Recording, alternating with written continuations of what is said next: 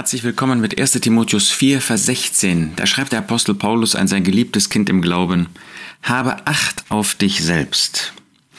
Timotheus sollte lehren. Timotheus war jemand, der als Evangelist, als Lehrer, als Hirte tätig war, der von Gott begabt worden war. Und er sollte gebieten, er sollte lehren. Er sollte angesichts seines vergleichbar äh, jungen Alters auch darauf achten, dass niemand seine Jugend verachtete, dass niemand sein etwas jüngeres Alter zum Anlass nahm, irgendwie negativ über das zu reden, was er lehrte und was er gebot. Äh, niemand verachte deine Jugend, sondern sei ein Vorbild der Gläubigen in Wort, in Wandel, in Liebe. Und er sollte anhalten mit dem, was Paulus ihm aufgetragen hatte, bis er kommen würde. Er sollte seine Gnadengabe, eben die eines Evangelisten, eines Hirten, eines Lehrers, sollte er nicht vernachlässigen.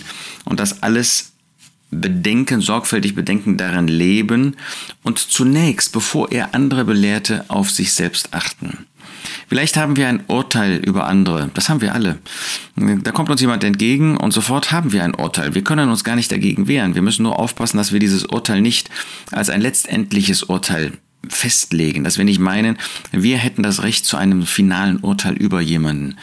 Aber wir können das nicht ändern. Aber bevor wir überhaupt darüber nachdenken, jemanden anderes einzuordnen, und nochmal, wenn, dürfen wir das nur nach Gottes Wort machen. Und was steht uns zu, einen anderen zu richten? Richte dich selbst. Habe Acht auf dich selbst. Das ist der Punkt. Wie ist das? Haben wir nicht oft ein scharfes Urteil über andere? Und wenn es um uns selbst geht, da sind wir sehr weich in dem Urteil. Da lassen wir so vieles zu. Habe Acht auf dich selbst. Vielleicht ähm, hast du vor, morgen in einen Gottesdienst zu gehen, zum Brotbrechen, zum ähm, Abendmahl. Habe Acht auf dich selbst. Achte zunächst einmal auf dein eigenes Leben. Ähm, siehst du die anderen mit kritischen Augen? Was hast du selbst getan? Was bringst du selbst mit in die Gemeinschaft, in die Gemeinschaft mit dem Herrn Jesus, in die Gemeinschaft mit den Gläubigen? Habe Acht auf dich selbst. Vielleicht bist du jemand, der andere belehrt, sei es schriftlich oder sei es mündlich. Habe Acht auf dich selbst.